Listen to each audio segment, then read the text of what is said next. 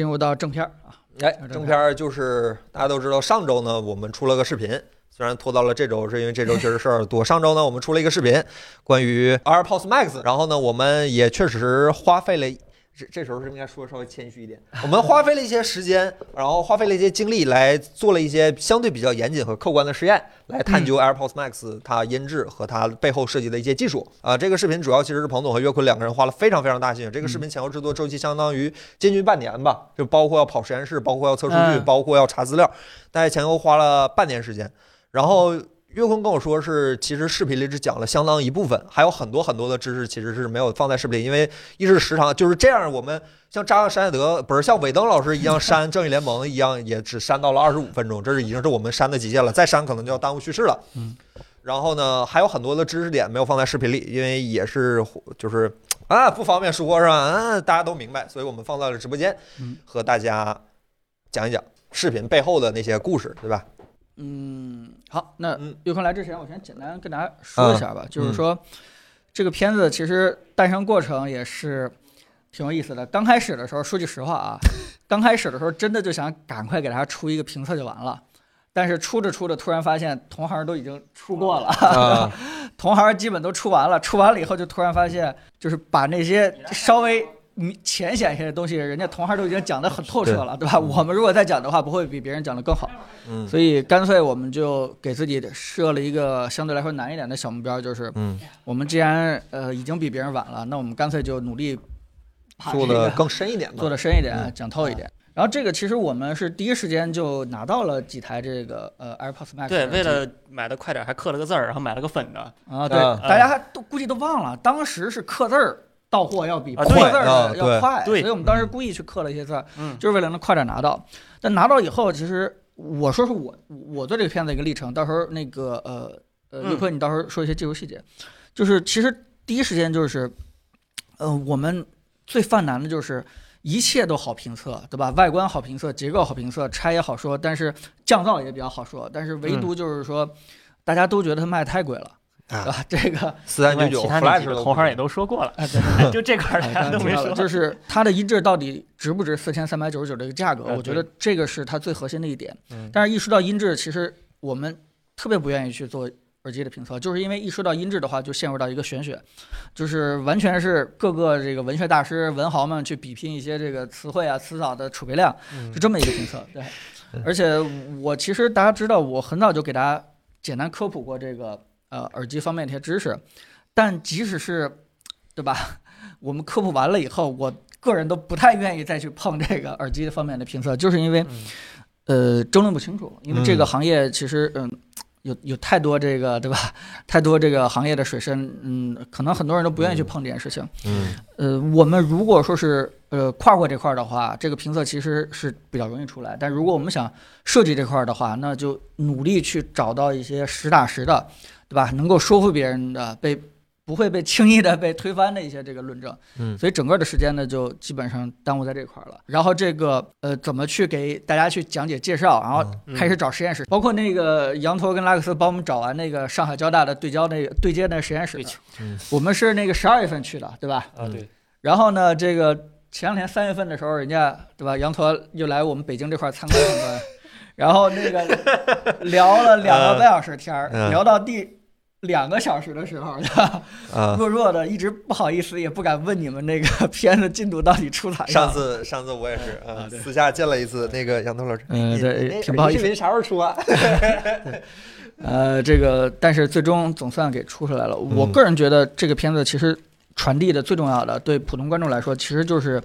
关于它耳机音质到底好还是坏，有一个非常重要的一个方法论，其实就总结下来就两句话。第一件事就是说，耳机是工具，它是一个传递音乐制作人想让你听到声音的一个工具，它不能有任何的，就是它理论上啊，不能有任何的自主去改变 EQ、改变音质的，就是改变音色的一些任何的一些行为，对吧？它最重要的是如何去把真实的声音传递给你，这是第一句话要说的。那第二件事就是说。呃，音乐人用的是音箱，但我们用的耳机。那么我们的耳机如何在完全对吧？这个形态、这发声点、这个这个整个的你的姿态不停在变这种形态下，如何能保证更加接近的音音箱这个这个音质？我觉得，嗯，这两件事情，只要你看过我的片子，呃明明白了啊，get 到了，我们就没白做啊。反正这个这是非常简略的说一下吧，好吧？嗯抱歉，打断一下，弹幕问灰色半截袖是啥牌子？iPhone 哎，在我们的淘现在已经上架我们的淘宝店，大家可以去感受一下，好吧？爱否不慌 T 恤二零二一款哎不慌 T 恤春夏春夏时装周现在正在说火热走秀是吧？每年更新一款吧。有关啊，啊，到你了，彭总说完了。我还还 有还有啥？我觉我觉得好多还还有好多那个细节，呃，岳坤可以先说。从头从头开始吧，我觉得，因为因为这个东西。啊我就我就说了，都不管卡了没关系，反正后面还有那个录不要老因为这个对。嗯，然后那个嗯这个耳机，我其实是从它没上市的时候就在关注嘛，因为那会儿我跟凯伦一起直播，我们俩，嗯，大家应该知道，天天念着，哎呀，AirPods Studio 快上了，AirPods Studio 快上了。然后当时，对对对，当时传言是说这个耳机一定音质特别好，而且一定也特别贵。然后呃，反正传言对了一半吧，嗯啊，呃，确实是特别贵，呃，但是我不知道啊，当时不知道，所以。我当时给自己目标就是说，反正我也缺一个头戴式耳机，我平时用用 BOSS 那个真是不行，那个声音真的不行，所以我就说苹果这出了我一定买，然后就出了，然后就一定买了，嗯。啊、为了为了快还刻了个字儿，然后后面还有点小花絮，呃，但这个耳机拿回来以后呢，我肯定期待这把苹果它它对这个音质怎么宣传嘛，因为我们知道苹果其实是对于它擅长的技术是毫不避讳把它说的特别透彻的，对吧？比苹果比如说对它的 Face ID 说的特别清楚，对它的这个 M 直播的直播怎么又结束了？对它这个 M 一这些东西说的特别透彻，呃，但是这个耳机呢就比较晦涩。当时我们看 AirPods Pro 的时候，他把那个耳机内部爆炸图也好，然后那个芯片啊，这有啥功能都说特别清楚。到这个耳机，哎，不说了，说完外观，说佩戴的舒适，然后说音质特别好，然后就空间音频了。一听入魂，哎，一听入魂，一听入魂这个事情，其实我们当时几个小伙伴在那个苹果官网网页上看到这几个字儿的时候，其实也是挺疑惑的。一一叫一听一听入神，然后那个我专门去查了英文官网，他就说叫 sounds like epiphany。epiphany 是什么意思？就是顿悟，见着神迹的那种感觉就就这件事，其实就往地上一跪，啊。对，我我不知道你们当时，其实当时给我打击挺大的，就是因为因为我们想把它数字化，想把它这个透明化，想把它公开化，对，结果你出这个产品的人我再把它玄学化，对吧？再把它说的非常的这个，我们我们本以为就是苹果做耳嗯。机一定会做的非常的风格不一样，因为之前苹果的耳机确实跟大家都不一样，它讲的不是大家讲的那些东西，他他在技术上明显是高别人一头的。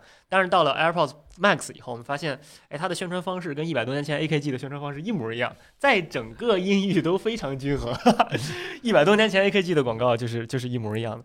我们侦查了一下一百多年前啊对德文的 德文广告啊，对，然后那个就就买回来了嘛，然后就听，然后嗯我就一开始拿着这个耳机没听出个什么所以然来，就跟你那个视频里面其实真的是一模一样，就是，呃呃有点低，然后剩下的你说说啥呀，也也说不上来个啥，也没啥毛病吧。但但又不想承认自己花冤枉钱了，这种这种感觉状态啊，然后呢，呃，正巧咱们也准备就说它音质的事儿嘛，嗯。也租了几个耳机，租了几个什么七八百 S 啊，什么六五零啊这些东西，然后就就找我们办公室的同事去试听，就跟故事里讲的一样，大家意见真的不一样。嗯。而且其实意见最清晰的那个郑老师，他他他没上那个视频，他其实当时是说，这耳机还是不如音响，还得是音响好。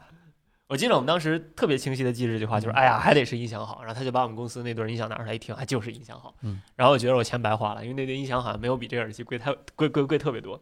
然后我们其实当时不是对这个耳机产生了非常大的质疑，是对 HD 八百 S 的存在产生了非常大的质疑，因为那个耳机是一个你要求在一个安静的环境，没有别人打扰，也打扰不到别人的时候才能好好听的。那这个时候为什么不买音箱呢？我们当时对它的存在产生了非常大的质疑。嗯。啊，然后后面降噪啊什么的，我觉得也不是咱们的重点，这次也就也就不主要提了。我们拿到这个耳机以后，意识到同行已经快速把这个耳机出完了，我们就觉得，呃，肯定得往深做了，对肯定音质这块儿不能不能水水的，就像之前一样随便一测就完事儿了。而且我们的设备也确实测不了它，我们知道，呃，这个 3D 打印的这个架子是是后来才有的，原来里面给你们大家看一看。原来里面就是就是这样的一个小设备，这个就是那个 IEC 的标准的人工耳，就是会把耳机塞到这里面，然后这边对这边连接电源和那个音频，然后把耳机塞里面，哎就可以得到频响曲线。但是这个你你想头戴式耳机肯定是没法怼的嘛，它没有一个没有一个密封的措施。然后我们的另一个那个另一个那个就不叫人工耳了，那个可能就叫人头录音了。那就更业余了，那就是一个纯属是主播玩的一个设备。就是 ASMR 啊，对，拿那个东西测耳机，反正也有人干过，但是它就跟准一点一点都不沾边了。呃，我们就我们就知道不行，所以当时给第一反应就是去找设备嘛，就是谁可以嘛。呃，找设备的同时开始做调研，因为我们也确实之之前知道哈曼曲线，但是当时研究的不够深，当时就觉得哈曼曲线是纯是听不出来。因为当时我们确实没有听出来它的音质好在哪啊，但是我们给自己找的一个理由就是说，苹果嘛，计算音频嘛，嗯，对对对，它一定是在你呃在极限佩戴啊，或者说是在一些漏音啊、在一些你这个这个脑袋乱晃的时候，它一定立刻给你补成哈曼曲线啊，。对对对对对，就是我们虽然当时没听出来所以然，但是只要我们找到这个设备，只要我们验证这个呃极限的佩戴方式，苹果一定会给我们一个很好的一个反馈，所以我们就按照这个想法出发点，到处啊去找这个。对，而且嗯。我们后面也也在查哈曼曲线嘛，因为觉得自己对哈曼曲线了解的不够多，然后就开始查，然后就意外发现聊哈曼曲线的文章都在说 HRTF。我我之前对 HRTF 的了解就是，哎，耳机模拟个五点一声道，或者模拟个七点一声道，或者玩游戏的时候，哎，给你来一圈，让你觉得哎听声辨位后面有一声，怎么这个这个这个这个哈曼曲线跟 HRTF 有个啥关系嘞？然后，而且我平时看的那个看的那个耳机评测网站就是 Ratings，他们也会在耳机评测里面加类似 HRTF，他他用的词儿不一样，但是是那么个东西。加这项测试，我说这个这个这个这个是在干嘛？然后后面我们就查到，哦，果不其然，哈曼曲线它是它是有一个客观作为基础的，就是他觉得，哎，因为所有的音乐制作人，起码主流的音乐制作人吧，都是大大大喇叭制作的，嗯，基本很少有人拿耳机去去制作自己的声音。嗯咱不说没有，有有一些 Doctor Dre 呃 Dr. Dre 好像还真不是。啊，他自己那个耳机他自己不用是吗？我我现在只知道 Billie Eilish 是拿耳机制作音乐的，你啊像像 Taylor Swift 啊，或者这些就大牌的，啊好像像 Michael Jackson 那个年代好像没有特别好的耳机，啊当时都是都是用音响。这啊个，现在也是用音响。对唱片发行我甚至知道那些玩电音的都是用音响。对啊，就这个行业默认就是说做音乐就是得音响，好像没有说谁是拿耳机做的嗯。我当时在在国外的一些还有论坛上是查，然后有人问的就说，哎呀，我想拿耳机做音乐，我想拿耳机混音，呃，无论是混视频还是混音频，我想拿耳机混音，那个哪个耳机声音最准呀？上面第一条回复就是说。正经干活的不拿耳机混音，你这需求 没这个需求，没没有都不准那有个问题，我剪播客可以给我配一对听真力吗？啊！你把我桌上拿走，我早就不简单的事儿。过会儿不需要音质。原来还是我我后来一想，Apple 之前视频全是拿耳机混的，然后然后就有了这个除了子章，其他的音乐制作人全都不拿耳机了。啊这个结论可以下啊子。章他棚里用的也不是耳机吧？呃子章棚里用的也是音箱。对嗯嗯就是后面再去查，其实哈曼曲线也不是第一个尝试的，很早很早，几个就上个世纪的时候就有人开始做这件事儿，就是他们把人头嗯放在一个音响的一个一个正前方，然后用那个音响去去放曲线，然后去看人头得到的是一个什么样的曲线。然后有两种环境，一种环境就叫做完全的开阔，意思就是说这个声音从音响发出去，不会有任何回声回来，你就想象在你的你在荒郊野岭，你一个声音发出去就飞到宇宙里面了，这个声音再也不会回来，这就叫自由场。嗯然后呃，这这种这种自由场不太好制作。只不过就是人类可以用消音棉的方式来模拟，只要那个声音出去不再回来，就可以理解成是自由场。所以很多消音室，呃，说叫什么 anechoic chamber，包括微软那个全世界最安静的那个屋，那个屋就可以理解成叫自由场，就是声音出去以后再也回不来了。然后那个场的声音啊，就跟那那曲线哎就是那样的。啊，就跟七龙珠孙悟空里面训练的那个对对对 完全没有终极屋是吧别的终极屋一样。其实你视频里面说的那个所谓标准耳内频响曲线，就是那个嗯自由场曲线。然后这个曲线呢，微软耳机做那么烂，哎呀，照着这个曲线做耳机的有，呃早些年的时候尝试过，但是大家觉得不好听，就是为啥不好听也说不上来。后来发现，哎，其实这个音乐人人家在这个屋子里做做声音的时候，那个屋子是有混响的，对，是有是有回声的，你不能把回声给它去掉。而且我们也知道，就是家里如果有玩烧音响的话，你一般不会把音响的曲线调成完全的水平。会让那个曲线稍微的哎翘一点点，就是低音高一点，高频低一点，就是稍微有一点点斜坡，是那样的一个曲线。就是因为低音在室内更容易产生混响，然后它的曲线就会稍微有一点点旋转，这样你的声音听上去是是更自然的。所以他们发明了一个新的想法，那既然不能让一个声音从一个点出来，那我就让声音从所有地方过来。呃，我找一千个音响，把这个把这个麦克风完全围住，然后去看那个里面的频响到底是什么样。呃，当然这个也不太好实现，他们所以他们后来就想了一种办法，我就找一个回响巨大的屋子，就这个屋子四面全都是光面，无论无论什么声音放在这屋子里，已经都会被混响到，就是一个回回声到没有任何方向。哎，这个就叫做扩散场。哎，啊对啊，diffuse field 就叫扩散场。嗯然后在这个场里面得到的那个曲线就会比之前的自由场稍微哎平滑一点点，平滑一点点。那个这个扩散场是目前是确定有耳机照着这个调的。你们呃烧耳机的人如果听说过那个叫英特美的 ER 四 ER 四啊，对，整个 ER 四快七十年了，那对对对傻耳机。整个 ER 四系列其实就是照着这个扩散场曲线去调的，它就是哎低频是平的，然后在人声的部分哎高一点点，然后高频哎又平回去，就是。我一看很多很多这个文学大师就说嘛，哎，ER 四听上去的声音就像是在听真的音响一样。在这句话的来源其实就是因为 ER 四是照着扩散场调的嗯啊，啊、是这么个原因。所以这个卖了几十年的耳机还是个好耳机。而且它还是单动铁的，嗯，但是这个耳机就是也有人说嘛，就是就干就不好听，它其实就是准，就啊是说嘛，怎么说都行。那我剪然后也也有人会说，这个哎，所谓 ER 四就是说最适合人头录音的耳机，就是因为人头听到的声音拿一二四回放出来，在你耳朵里面也是那个声音，他是他是这么说的。但是呃，这个东西就是说，嗯，它可能准了，但是它也不好听，嗯它就真的不好听。所以哈曼其实就是在这种怎么讲扩散场的基础之上，再再加主观修改，这就是我们后来得到的。哎，他他去找一堆人，然后去去打分儿，哎，这块儿我觉得可以高一点，那块儿可以低一点，然后还发现一些 比较有意思的事情，就比如说年轻人可能喜欢低音高一点，然后年龄一大呢，就两头喜欢衰减一点，就是高音也不想听，低音也不想听，就感觉这个好像是。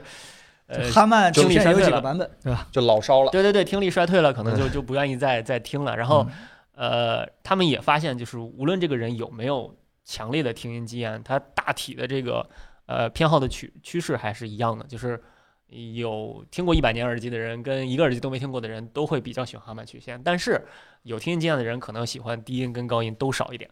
嗯啊，然后呃，我觉得也好理解嘛，就是他可能听的那个频段听得多了，他就觉得哎不太舒服了，可能希望自然一点，也还也好理解。然后这就是这就是哈曼曲线这个来源，就是我们一不小心的发现到，原来哈曼曲线它是有一个有一个有一个真实的物理的基础做背书的。呃，对这个我倒是知道，但是我倒是没什么，呃，不好意思的，就是我嗯这次评测最大的对于我来说学习的一个非常有益的知识，就是说，嗯，呃，刚才你说的 HRTF 这个事情，对吧？嗯？以前我脑子里面就觉得音质就是贴近哈曼嘛，对吧？我脑子里边当时为什么就没有一个哈曼只是一个正前方固定音响这样一个概念，嗯嗯，对吧？我我我后来我也是不明白为什么大家都在提这个 H HRTF，后来这个当然咱们研究过程当中才发现，哦，嗯？原来你想让它真的像音箱，对吧？嗯你需要考虑到你的朝向，对吧？需要考虑到各个这个位置的音箱跑到你耳朵里边的这个音频曲线到底会发生什么样的变化。对对对，哈曼它可能只是众多的这个点嗯中间的一个特例，嗯对吧？但是真正你要想让你的耳机音质好的话，真的是应该通过计算音频，对吧？把各个情况的话全都给它算到。我觉得这个对于我来说是做评测了以来，突然发现了一个全新的天地。我觉得音质而且啊，这这才是做音质的吧？这才是为了求真，为了越来越像这个音箱做的努力。这所有的计算嗯算力就应该、就应该往这方面去走。其实理论上来说，假如我们把哈曼曲线把它逆推回去，把它一步一嗯步还原回去，还原到他最开始去录那个声音的时候，它其实就是一个人听左右前方三十度的时候，左右耳 HRTF 的曲线。嗯一个平直的曲线在左右前方三十度就应该变成那样，那就是这个角度的 HRTF。如果你再往往往后偏，再往后偏，或者再往上偏，那个曲线都会变得不一样。对假如某一个平行宇宙里面，嗯，那个外星人就觉得头顶来的声音是最好听的，那他们的耳机的曲线就会照着头顶那个方向的 HRTF 去，他们可能耳朵长上边儿，就是那样。就是哈曼是正好是前后三十度，所以也会有其他方向。所以以前我也可能跟有些人一样，觉得啊嗯，HRTF 不就是为了 VR 去准备的吗？啊啊，但后来就发现，呃，真的不是。就是如果你想彻底把声音到底是怎么回事儿，对吧？各个方向的音源传到你耳朵里边，音频曲线到底是什么样的变化？嗯，你把这事儿彻底搞清楚，它其实是既解决了 AR 和 VR，又解决了耳机音质如何能够保真，对吧？如何能够对对对像音箱，这两件事情其实是一件事情。嗯这最终还是要通过计算来解决这个事情。我觉得这嗯是挺这是挺大的一个对我来说挺大的一个收获。而且我们研究 HRTF 的时候，就是当时被迫去学 MATLAB 嘛，因为去找了有有那个 HRTF 的公开标准文件，嗯叫叫叫 SOFA 格式，然后那个 SOFA 格式就是拿 MATLAB 去读的，我也不会 MATLAB，只能现学。呃，然后那个软件还好贵，我已经换了三个账号试用了一百八十天了，啊，这个。观众会理解的啊。对 嗯然后去学 MATLAB MATLAB，这个软件真的牛逼，我操哦很厉害这个软件啥都能干那。个软件太厉害了，我一边学一边哇哦，这这哎呦太厉害了。啊，然后就是去看它信号信息那部分。呃，如果如果你们去倒回到我们视频里面 HRTF 那那八张图的那个地方，你仔细暂停下来去看，就是左耳，比如说去听右耳的时候，左耳左耳去听你你人右边的声音的时候，只有高频部分是衰减的，低频部分其实听到的音量是差不多多的。然后人的这个人的这个十 K 以上的听力，基本就是用来定位的。嗯，十 K 以上你其实听不到什么信息，你的信息全在十 K 以内。这个大夫大夫去给你测听力的时候，也只测到八 K，八 K 往上不测了。对于大夫来说，你八 K 以上聋了没关系，就是只能听到八 K，OK，、你这人正常人。对，然后你去看 HRTF 的时候，HRTF 你去去看左右耳，尤其是左右耳，左左耳去听右耳的内容，或者右耳去去听左耳的内容，波动最大的就是在十 K 以上。啊，那个部分你其实不用听到什么信息，就是那个部分每个角度它那个曲线都会都会偏折的特别厉害，啊那个部分已经不用来听了。嗯，所以你当十 K 以上的声音都不太含有信息的时候，high res 还有什么意义？啊哦，不，我我觉得肯定还是有意义的。这个这个，咱们两个人虽然都没有确实的证据啊，但是你从逻辑上判断，对吧？而且而且我觉得挺好玩的一点，嗯就是我们去测那个不同耳机的这个均匀度嘛，就是嗯多次佩戴，哎，不同人多次佩戴，多次佩戴，我们发现十 K 以上基本均匀度就飞了。嗯十 K 以内同一个耳机多次佩戴，基本还能保证是一样。十 K 以上，你你自己戴两遍，那个曲线都不一样，基本已经飞了。嗯，没法保证，不保证。然后包括森海塞尔自己的官方的那个音频曲线啊，写的是一百到十 K 之间，十 K 以上那部分是灰掉的，是不画的。啊，也就是说，他们自己这个耳机出厂的时候，嗯品控可能不太管上面可以让的，管也没用，因为你自己多戴两次都不一样，啊。这已经不错了。这已经不错了。能能管到十 K 以下，这已经是非常好的一个品品控了。然后然后国内国内有一些耳机，对吧？厂商这不提名字了，真的这对平阳曲线连连管都不管啊！所以我我为什么我啊自己不去听什么哎呀无损啊什么嗯 LDAC 呀，我耳机 AAC 就行，AAC 可以了，AAC 十 K 以上保留的挺全的，十 K 以上都不那么重要，它还保留的挺全的。我再去听什么 CD 去听 LDAC，真听不出来，啥也听不出来这儿有个弹幕朋友说，二五六的 AAC，苹果二五六的 AAC 已经很够用了。啊！是啊，太够用了，太太够用了。呃，这个 HiRIS 的意义给大家留在这儿听一听，我觉得大家也可以去看看 Ratings 的网站。入耳式耳机其实多次佩戴均匀性还还算可以吧，就设计的如果比较好的话，像 AirPods 嗯。Pro 那种，嗯。多次佩戴均匀性还算可以，但是头戴式耳机十 K 以上全是飞的，呃基本就没有哪个耳机能做到，哎，十 K 以上还还还是一条多次佩戴都都一样的线，基本没有。嗯 OK，嗯，这对耳机，其实我在做这个评测之前，我对耳机还是挺失望的，嗯因为。因为因为特别不想去趟这个浑水，也原因就是这么几个啊，一个就是说这个国内一些评测大师们，对吧？玄学大师们，那么造成一个不太好的舆论环境，这我就不说了。对。第二件事就是说，厂商做耳机，我也看，我觉得是瞎做，就是他很多厂商他其实自己连这个两耳的音量的均匀性都保证不了，对吧？这个你要真的 买那么十条耳机，你每个频响曲线你去测的话，对吧？有些这个国内一些厂商他他根本就保证不了什么均匀性。我我觉得可以直接说，就是之前因为那个魅族嗯楼市单元混用的事儿，对，我们还真的跟魅族请教过，因为我我自己买了两条魅族的那个 Live，我记得嗯当时公司有一条，然后我自己又买了一条，当时我们同事王立波又买了一条，嗯，三条同一款耳机的声音，同一型号的耳机声音，三个声音，三条三个声音，所以我们就我们就我们就很奇怪嘛，是是人耳听出来三个声音啊，都不是说测出来是是曲线稍微多个三五分贝，三五分贝其实人不太能听出来。我我们那个视频里面那个那个那个 How to Listen 那个测试，其实已经拉到六分贝了，嗯六分贝听起来比较明显，但是三三分贝以下基本听不出来。我们是当时能听出来这三条耳机三个声音，嗯，然后就找魅族去问嘛，哎是哎你这个为什么是这样的？嗯然后魅族给我们的答案，我觉得我觉得人家说的挺有道理，就是我们用的是某国际厂商相同的产线，我就不提是谁了。嗯嗯，我们呢出厂一定是有质检的。嗯，我们的质检会对每一个耳机的单元匹配做检测，每一个每一个这个左左耳右耳每个单元做检测，然后呢，我们会给一个范围，嗯。我们不保证频响曲线，我们保证这个频响曲线上下五分贝这个范围，只要这个单元这条线整条线都在这范围内合格出厂，并且我们还要多做一步，嗯。这一步我觉得做得非常好，我们会从我们的所有样品库里面找左右耳最相近的那个 配成一对儿出场，啊，我觉得挺合理的。呃我觉得挺随机的，我这 我这音质好坏啊不是你这没法儿，当时魅族那个 iPhone 五 S 后面那俩陶瓷不是也找一堆长得相似的拼成一对儿吗？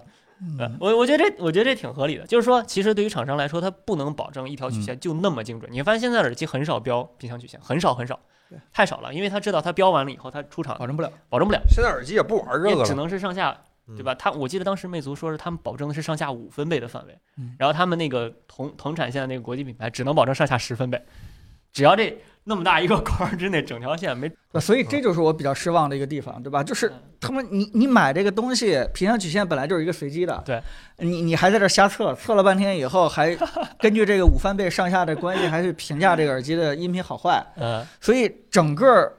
甚至连厂商自己都不提音频曲线，嗯对吧？厂商自己都在说我这大师调音，我这玄学调音，对对对对，就是整个环境就不是一个让你去探讨它的真相，让你去探讨它的这个，对吧？这个背后的这个遵循的这个规则啊、标准啊，就是没有这样的一个环境，你你还怎么去测耳机？所以当时在做这个评测之前，我还是挺悲观的，我都并不觉得我们能够解决这件事情，能够跟用户说清楚，对吧？耳机到底是怎么回事？但好在还好，后来还所以所以知道这个事儿以后，我们就很坚持的一定要买两个 AirPods Max，、嗯我们要看看他所谓的那个计算音频，他说的是里面有一个麦克风检测出来声音对不对？是不是能让它的每一条 AirPods Max 出来声音几乎都是一样的？我们找了两个 AirPods Max，我们找了两个 HD 8 0 0 S，两个 HD 8 0 0 S 听着就不一样，测出来也不一样，我都没放，听着就不一样。然后那个 AirPods Max，哎，低音不一样，嗯，就是因为高高音都已经飞了嘛，高音我们我们当时刚当时已经说了，就是十 K 以上都已经飞了，但是就算是十 K 以内，两台 AirPods Max，哎，低音一个是那样的，一个是平顺的，啊，我们就现场现场去找问题，嗯，然后就发现，哎，那个那个稍微有点不平顺的那个是耳机戴的时候留了一个缝儿，嗯，然后我们就就真的是找了好几个，当时我记得咱们找了五个人吧，对，加我五个人来回的戴回来对对，那耳机戴上以后，我们不是说就这样扣上完完事儿了，我们戴上以后还要检查呢，嗯。看下面哎有没有缝儿，哎有没有漏，各种检查，检查半天，哎找一个没有缝儿的那个数据，两个是平的。嗯，其实就说，呃，苹果真的是是是在补偿，它那个它那个高出来那个尖儿，就是因为它漏掉那个频率已经补不回来了。嗯它二十我记得是四十往下，四十往下开始漏，漏掉就漏掉了，漏掉那块儿你 EQ 再往回拉没用，你拉多少它漏多少，它只能拉一个。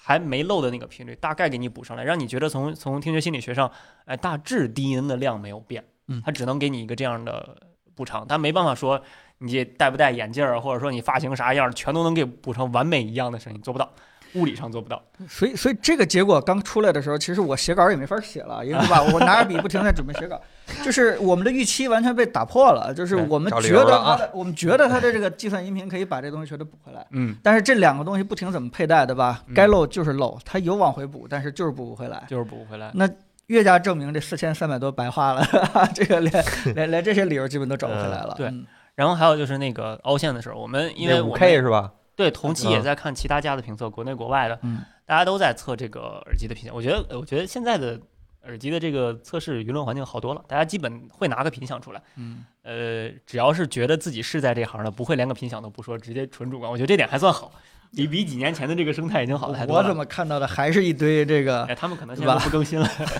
完全什么依据都没有，就在这谈主观感受了。哇，我也是服这些人啊。嗯，我我觉得，我觉得大家都还提曲线，就是但我就发现他们的曲线，一个是有咱们刚才说的那个泄露的问题，有的人把泄露曲线直接就放了，直接就拿出来。漏音的曲线，他们就觉得那是因为他自己可能没有多次佩戴去试，到底有没有不漏音的情况，他就拿那个拿那个曲线直接放出来，这是第一点。第二点就是几乎每个人的曲线都五 K 五 K 有凹陷，嗯那五 K 的凹陷是很很反常的。我们之前见过好多耳机的频响曲线，十 K 的凹陷是正常的，因为十 K 的凹陷是故意做的。你像很多入耳式耳机，比如说 AirPods Pro，比如说 OPPO 那个 Ankle，嗯他们都在十 K 有一个凹陷，它前面大体是平的，但是十 K 哎突然有一个凹陷，然后再往上又是平的，因为那个十 K 的凹陷是给你一个声音来自前方而不是脑内的感觉。嗯，这一会儿我们说 H 哦 R H R T F 的时候会提到，啊就是如果你自己有条件的话，你可以找个歌放到 Logic 里面去改一下那个 EQ 的那个十 K，你就把十 K 拉起来，品质音数调的稍微稍微给它让它圆润一点嗯，把那个十 K 往下给它降个六到八分贝，你就会觉得声音本来原来在这儿，哎，好像离你稍微远了一点。那个是故意的，但是我没见过五 K 这样做的，特别奇怪。所以我们这次去去去找厂商，去去找人头，呃，很重要的一件事就是到底解决这个五 K 是是是是怎么来的嗯，是为啥？是大家都测错了，还是它就是有这个五 K 的凹陷？包括我刚才我刚才在这儿拿着笔记本笔记本还在还在试呢，然后结果我们去爱德生科也有这个五 K，而且无论怎么调调不回来，我们拉 EQ 拉不回来，去调那个耳机的那个 iOS 里面有一个什么什么什么什么。什么耳机调整，就那个平衡音啊、音域啊那个调整，有人说拉呃改完那个选项以后会好，没有，那个五 K 凹陷还在，无论怎么改，它是整条曲线的旋转，不是不是把那个五 K 补回来了。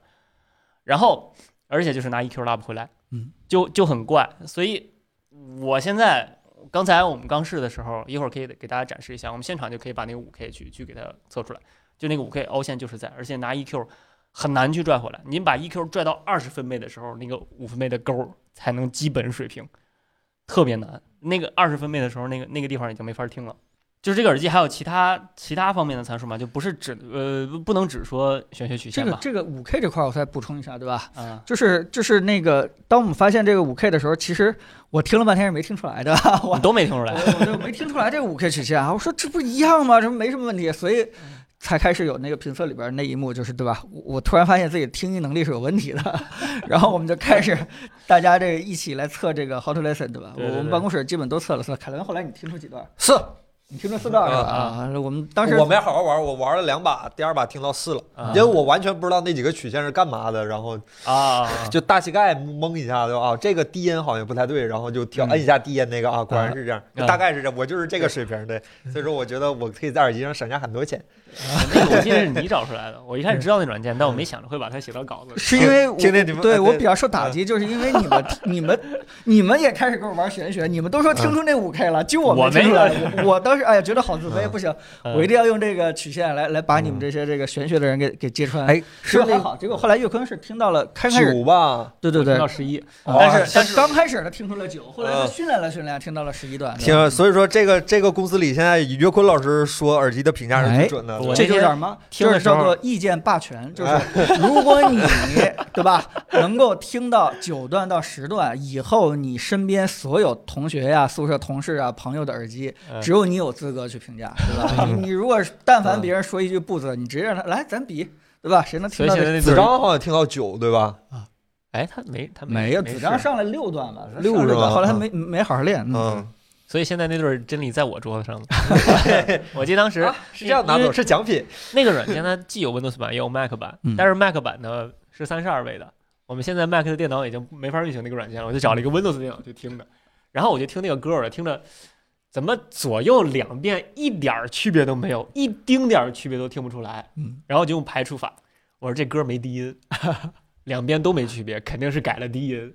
然后我就这样靠着排除法，一会儿一会儿能听出来，一会儿听不出来，听不出来就是低音。我就这样一点一点儿，我给它选到十一段，然后最后发现那个小米笔记本是耳机孔输出有问题，耳机做题家那个耳机孔是输出不了低音，然后我就愣这么听到了十一段，可以。很郁闷做题家，啊。啊，对，接着说丰富的应试技巧。原来是靠这个啊！然后，然后接着说耳机的这个其他的嗯这个测试项。其实，如果你现在去翻翻 Artings 的话，他们一个耳机要测好多好多项。虽嗯然里面大概有一半儿的项目是拿已有的曲线做一些切割或者做一些这个加减，但是他们除此以外会会测一些什么时针啊，或者说这个动态啊这些东西。其实我们之前聊耳机的时候，经常一说，哎，顺态什么结像什么声场，对常见的 常见的哎名词儿，这词儿我都看文章里写过。对吧？对吧？这些名词儿其实一般都不是一个词儿对应一个指标，啊一般的时候会一个词儿对应若干个指标共同作用。你像比如说顺泰这个东西，它它就既因为群延迟影响，又因为那个这个叫什么瀑布图影响，又因为它这个呃时域的那个图影响，就是就是它一个一个一一句话可以描述好多种东西。我我们要做的就是把这个分开。我们当时把这个耳机拿到人家海德生科的时候，就是我一看它那个耳机测试项，一点加号，咵那么长一串儿，人全都是测试项，就人家人家是人家是专业的，一个耳机放在那儿然后，它只要连上线儿，点自动测试，耳机自己在那儿跑，那那几个项咵全测出来。然后他们当时给我发的那个测试报告，一个耳机要一千多页，嗯就是包括前期的这个音量的校准，啊包括后面的那个各种各样的测试，每个测试可能要测多遍，就是一千多页。我们只截取了其中很小的一部分，那放到了嗯视频里，后面的好多都都还没有往里放，就是就是很厉害。专业，嗯，然后然后 HRTF 这块儿其实其实我给大家描述一下就特别简单，就是 HRTF 是可以测的，只要你知道你现在用的这颗人头它自己的 HRTF 是什么，你就可以去看这个耳机的 HRTF 是不是跟这颗人头匹配。但是现在的问题就是你不能说你这颗 HRTF 的人头，呃，这个这颗这颗人头的 HRTF 就是准的，因为每个人又都不一样。你可以去测耳机的 HRTF，现在有一些产线已经开始在做这件事儿了，就是比如说我我用空间音频的方式，我给六个角度的声音，我去看这六个角度是不是符合我出场的时候那个那个六个角度的频率响应。HRTF 主要其实就是频率响应的区别，就是不同方向来的声音频率响应是不一样的，无论是上下还是前后，就是频率响应是不一样的。这个东西影响你听到的声音是是是来自哪个方向的？是因为我们传统只说时间差、响度差只能影响左右，其实前后上下都是靠不同的频率的微小的区别来影响的。这个要求你的耳机频响必须首先自己是准的，你自己不能用一两个频率压根儿就没有。我 AirPods 这种五 K 没有，我不知道 怎么做。你比如说有一个耳机，它三 K 就没有，那它做 HRTF 它天生就吃亏，因为需要它三 K 有的时候它有不了。苹果的校准设备坏了，对原则上来说，其实假如我们能找到一个，比如说全世界平均的 HRTF 模型，我们也可以去测它的 HRTF。但是现在行业没有这个标准，嗯没有人知道一个准的 HRTF 是什么。而且就是空间音频，其实有些厂商会加一些料进去，它不只会让频响改变，它可能会加一些混响。你像苹果的这个 HRTF 明显是加过混响的，它的低音是特别重的，是重的有点像影院那种感觉，就是因为在封闭空间内低音会增加。嗯，封闭空间内低音是是穿的最厉害的，它会增加。所以你把这个耳机戴上以后，听这声音，我那个低音怎么那么重，咚咚咚咚咚的全都出来，感觉整个声音音乐的三频已经失调了。它其实就是把混响加进去了，但这个东西又没办法剥离出来，又很难测。OK，所以就是 HRTF 现在，我觉得我前一阵时间去去查书，去去国图去泡书，那个书现在看真是有点老了，就是他去讲人到底是怎么分辨方向的，是，哎，还是甚至还有什么混淆锥啊这其些概念，实其实谢老师走之前给我们留过一本书，对吧？啊，对你对对，没发现是吧没？发现，我自己有买公了一本，司角落里放着啊。自己又买了一本，就是那本书当时讲的还是说嗯他们其实不太明白为什么耳机听的声音是在颅内，然后音响听的声音是在是在是在外面。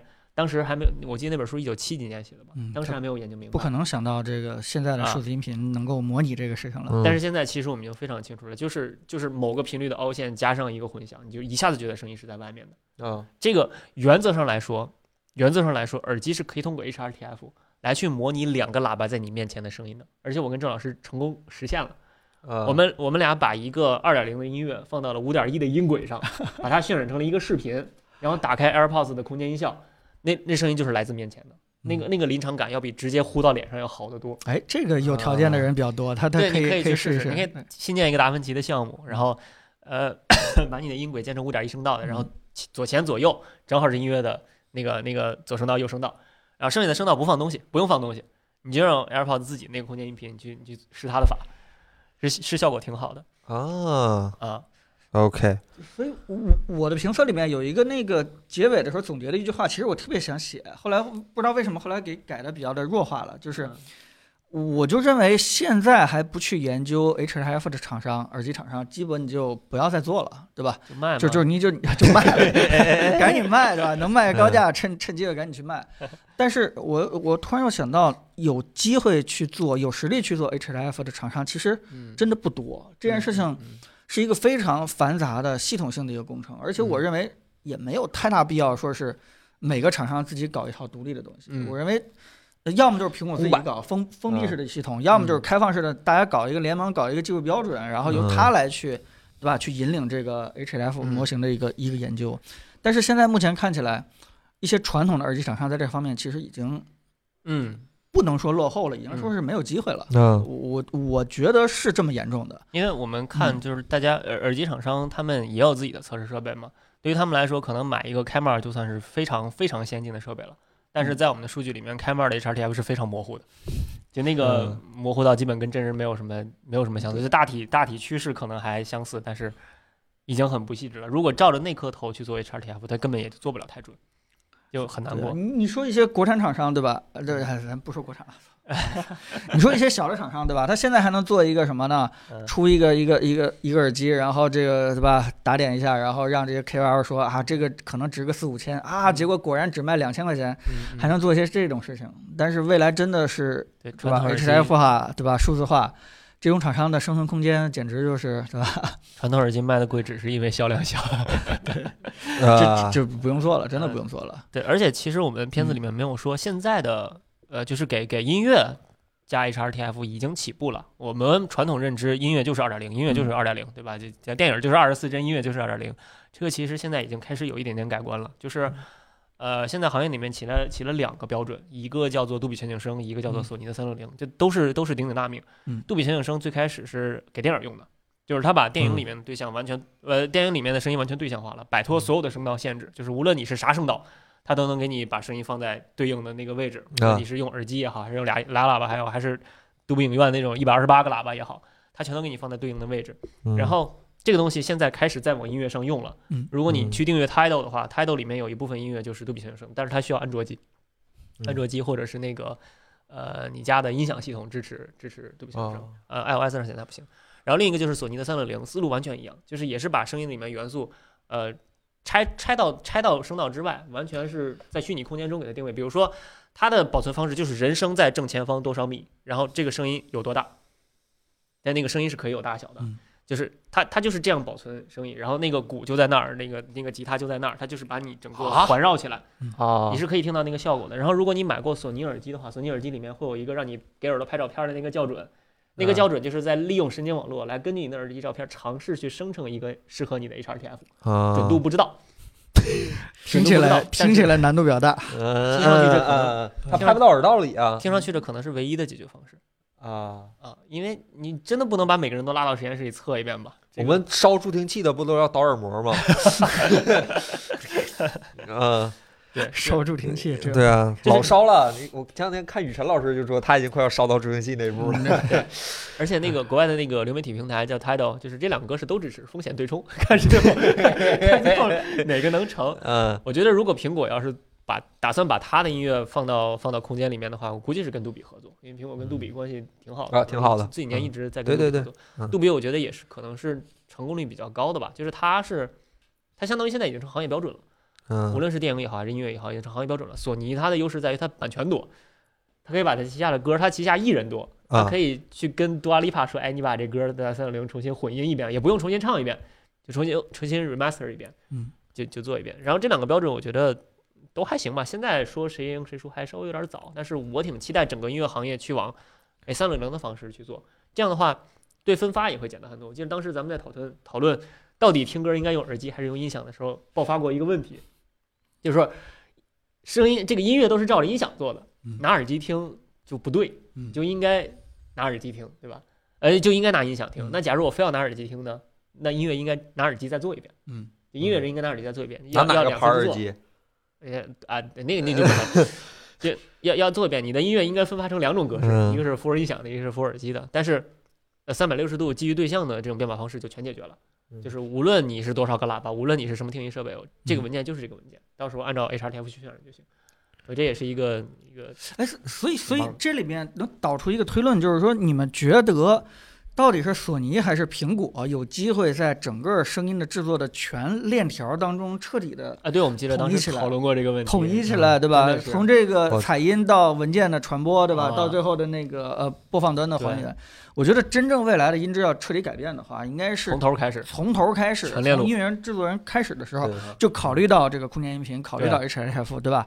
然后中间的音乐的文件的格式啊、嗯制作啊、传播过程当中不要嗯有这个任何的嗯问题。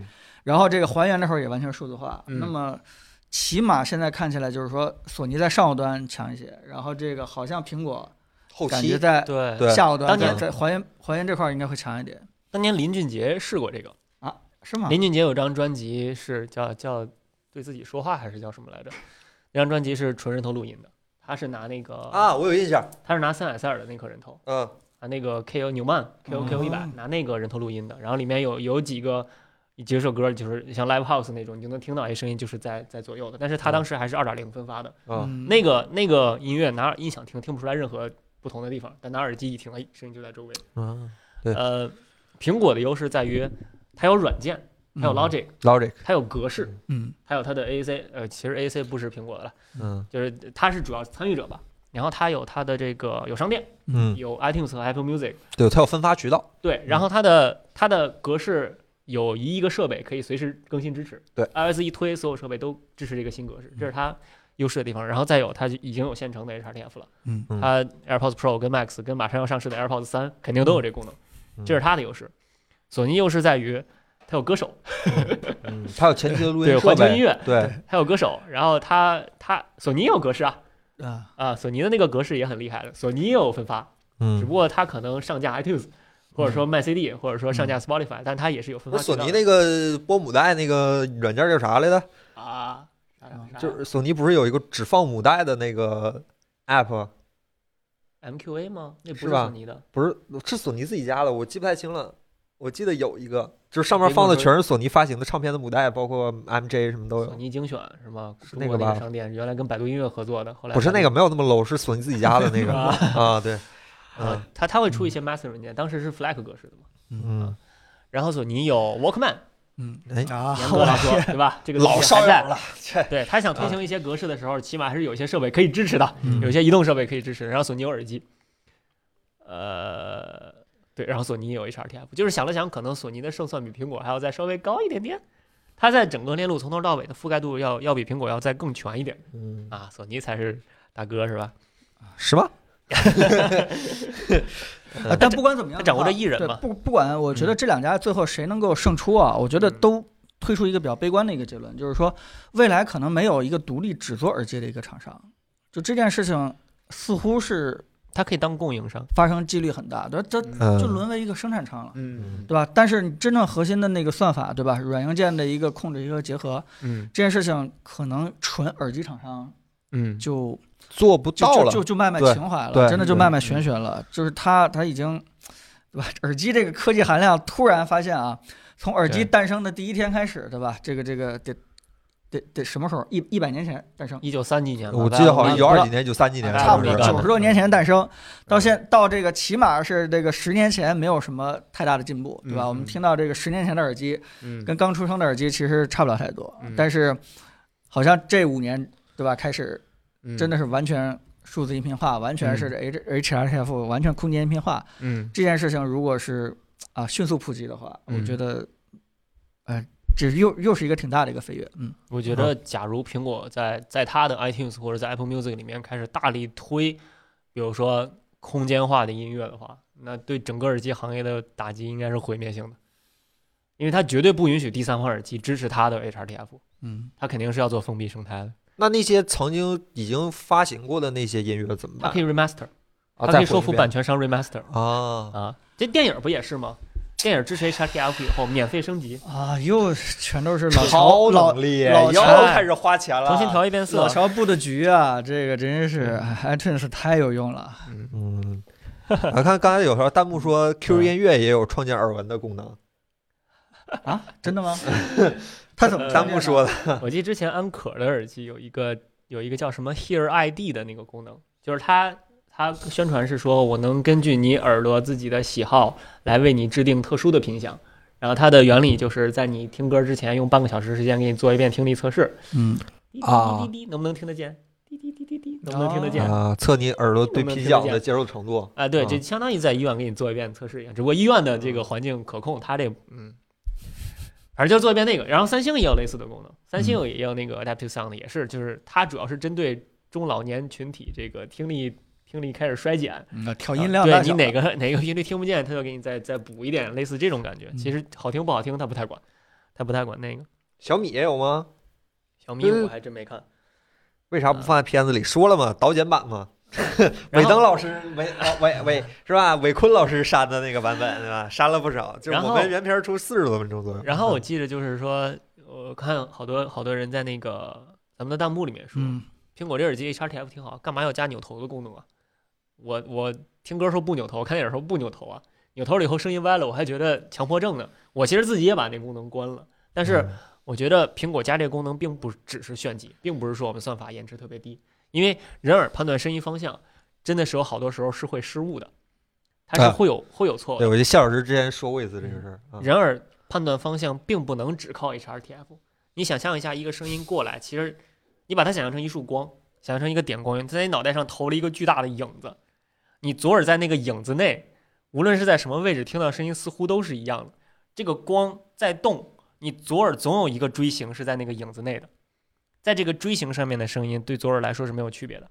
那这个时候人怎么分辨声音？哦，就是靠摇头。辅助视觉。还有没有想过一个问题？如果一个声音在正前方，它无论离你多远，它的响度差跟时间差永远是一样的。那你这个时候怎么判断它的远近？事实上没办法啊，所以。我们的人的耳朵应该进化成猫那样，对吧？咔哈，会动是吧吧？猫迅头也可以吗？迅速就是调整一下。就是脸可以直接转到脑后面去。就是你会发现，如果如果声音在正前方，人都没办法特别准确的判断它的远近，只有熟悉的声音，在有对比的时候，啊，我们才这个能判断远近对吧？就是人耳其实判断声音方向很很经常失误的，嗯，所以需要用扭头来辅助。我觉得如果将来 AR 来的话，视觉辅助啊、触觉辅助啊都会有，震动辅助这些什么的都会有，所以你不能说这个东西就做了等于白做，它肯定是有有方向的。什么叫做了白做？我觉得你把空间音频做完了以后，这功能就必须得有，这功能如果延迟高的话，它就不太好了。嗯有有那种延迟高，其实我觉得就是空间音频这个东西，哎，HRTF 吧，嗯呃，真的不是个特别新的概念了。我记得我零几年那会儿玩电脑，就会往电脑上装一个什么 SRS Wow HD，、嗯咱们之前测手机的时候也不停的去提，呃，，对，但其实我们自己也没有太意识到它的这个对，所以呃，我还有什么补充？没没没没没我这这之前的导图了。所以你摆回来这玩意儿是干啥的？吓唬我们的是吗？呃，你们想看看吗？我觉得可以给大家现场别别别，演示啊你直接告诉他结果吧，啊你别给大家结果就是我拿那个事儿是吧？我拿我们自己的设备，我刚嗯现场试了，五 K 凹陷还是有，EQ 还是补不回来，所以就是嗯那这件事可以大体推断出来，这是苹果故意的。我不清楚。说了，啊可能是苹果工厂里的那个校正设备坏了，那那就是所有的那个都 都坏了，对吧？不不我我们尽量别这样，可能还是我嗯们作为评测机构还有一些不懂的地方，吧？对吧有些地方我们可能还呃稍微我们嗯，保持一个叫什么呃保留意见，对吧？嗯但是直到有一天，也许苹果会告诉我们这个东西的答案。嗯嗯嗯嗯毕竟他做空间音频，对吧？这么牛，人家的这个嗯，工程师，人家的技术全都在这摆着呢，我们嗯可能是暂时的不太理解而已。，OK，嗯。总之，我我我觉得就是呃，这期做完了以后，我们自己是很爽，但我不知道这个看我们的片子观众有没有很爽，因为嗯。整个的过程我们是完整的经历了，但是我，们包括我们也很多人给我们。就是行业内的人帮我们指出了很多之前认知的偏差，啊，甚至在视频出来以后还有，呃，前段时间嗯海德生科那个人家那个工程师又跟我聊天来着，啊，说你们当时在在交大去录音箱跟耳机那个区别嗯，首先不能用一个曲线，其次不能用那颗人头，啊，那个人头录不出来什么太明显的区别，嗯，就是交大那颗人头就没法录耳机。啊，咱不说这个了，毕竟人家推荐我们的人，人家也在录对啊。不是这个了，就是说我我觉得就是这个片子呃，之所以缩到这么短，其实就是整个过25程分钟，啊，好吧好吧，嗯 就是中间来的。中间过程，我觉得我们嗨完就完了，对吧？这个不一定很多人都喜欢听完整的一个过程，但其实最重要的一个结论就是说，我特别想让看完我们的片子的人知道一件事儿，就是音质它就不是玄学，嗯，它就不应该去那太科个。学了，这个东西。对它非常科学，它对它无非就是现在复杂到我们现在所有的科学技术手段还无法特别精准的啊，捕捉到任何点位的嗯这个这个曲率变化，对，但是它的方式方向这个方法论已经确定了，就是要必须得通过未来的超大算力也好，对吧？通过这个再精准的这个模型建立也好，嗯，让真的这个各个这个音源传到我们嗯每个人的耳朵里边，它的嗯频响曲线的变化到底是怎么样的，彻底给它数据化、模型化。等到有那么一天，我们的算力达到了，对吧？或者我们的研究到位了，嗯，音频就是一个彻底透明化的一件事情。而且就是我们嗯在进行这部研究之前，我们办公室几乎所有人都觉着，干嘛还买耳机啊？音响是对的。但是研究完了以后，你就发现其实音响真是对的，音响得从装修开始，但耳机你是带着屋子一起买的，嗯，而且一个固件升级就可以改掉这个屋子。嗯，啊。其实这个是 AirPods Pro 是吧？这个这个是感觉有点可控的。这个感觉有点像什么？就是说，嗯。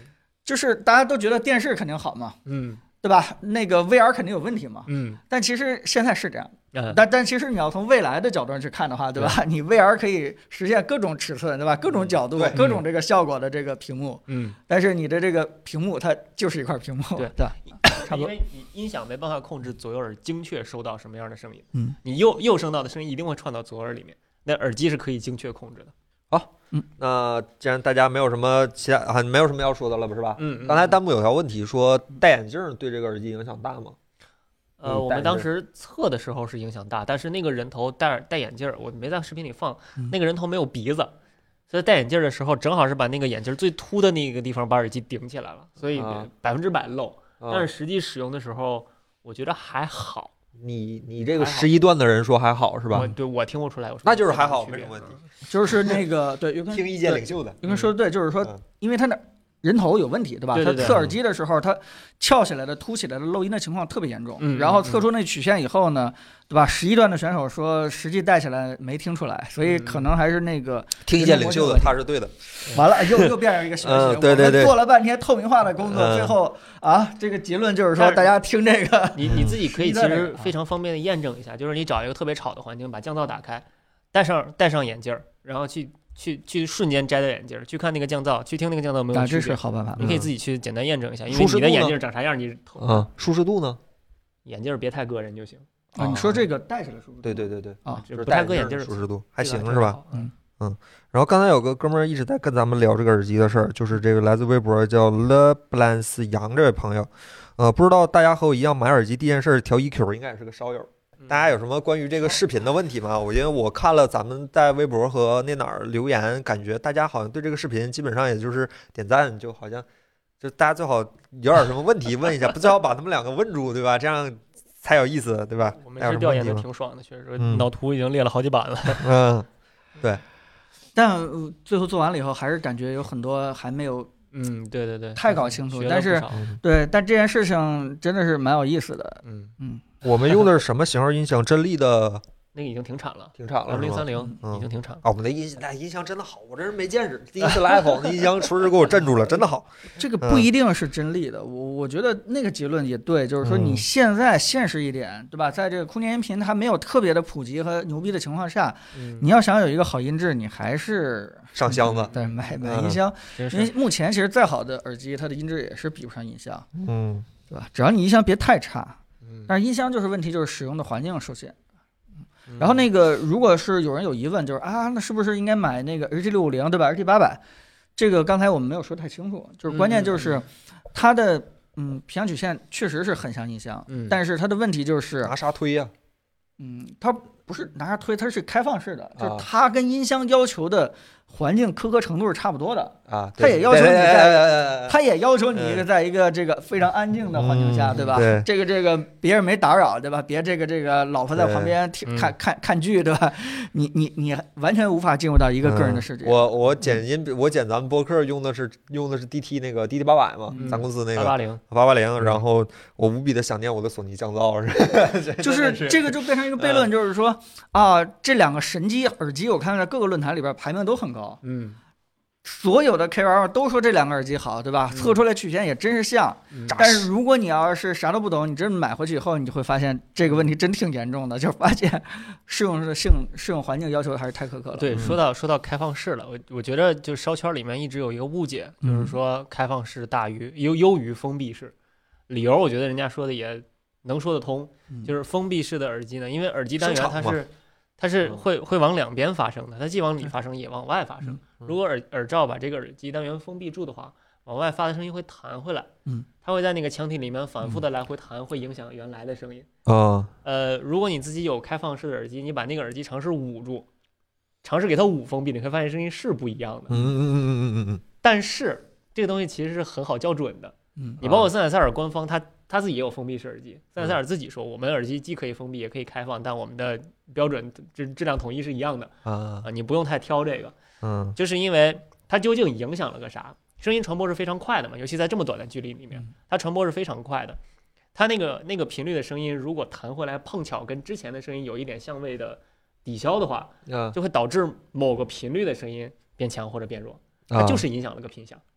它其实没影响什么别的东西，它就是影响了个频响。哦，所以可以靠拉平衡曲线给它拉回来啊，对，啊 其实是这样的。所以别看那片儿里边对这个两个开放式耳机，对吧？评价还可以。对。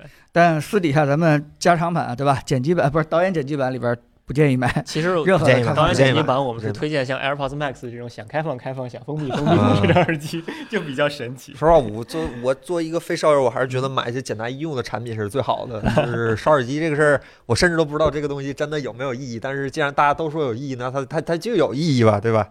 嗯，对。哎，你们好像都没提这个耳机降噪的事儿，这耳机降噪 OK 吗？呃，我们对故意没提，是因为觉得太太多篇幅了。耳机降噪我们没有特别的仔细去测，因为当时重点就不在那儿，简单测了一下。对啊，就是一般来说，主动式降噪耳机它的低频靠主动降噪，高频靠封闭。嗯呃，但是这个耳机一般不会给你暴露降噪关的那个选项，它只会在通透跟降噪之间那个啊切换。啊啊，明白。所以当时我们测试人员也发现，哎，这个耳机怎么全频率都在降噪呀？因为把降噪一关，哗，一下就一下那个声音就全上去了，整啊条曲线是平的，就几乎是平的，从从二十一直到十五六的样子都是平的，非常非常帅。嗯然后一开降噪，哗，全下来了。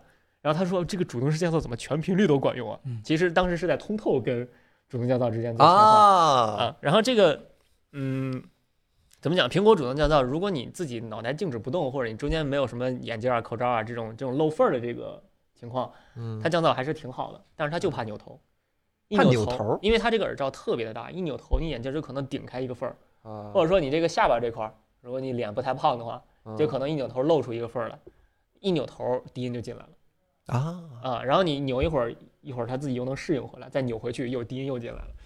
就是在地铁上，反正我自己现在戴这个耳机不频繁扭头，它你只要不乱动，它降噪效果还一乱动就 这个这个特性，邪的，听着这个特性是从那个 Beats 耳机就有啊啊，索尼跟 BOSS 我没很少很少见这种情况，但是啊 Beats 那会儿就有，这个也有。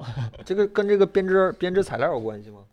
还是小，我觉得还是稍微有点小。对我觉得可能是太大了，啊，太大了。太大了，太大了才容易有缝吗？对，太大了才容易有缝。喂，好，好，我们大家还有什么问题吗？有问题的话，没有问题的话，我们就开始过今天新闻了啊。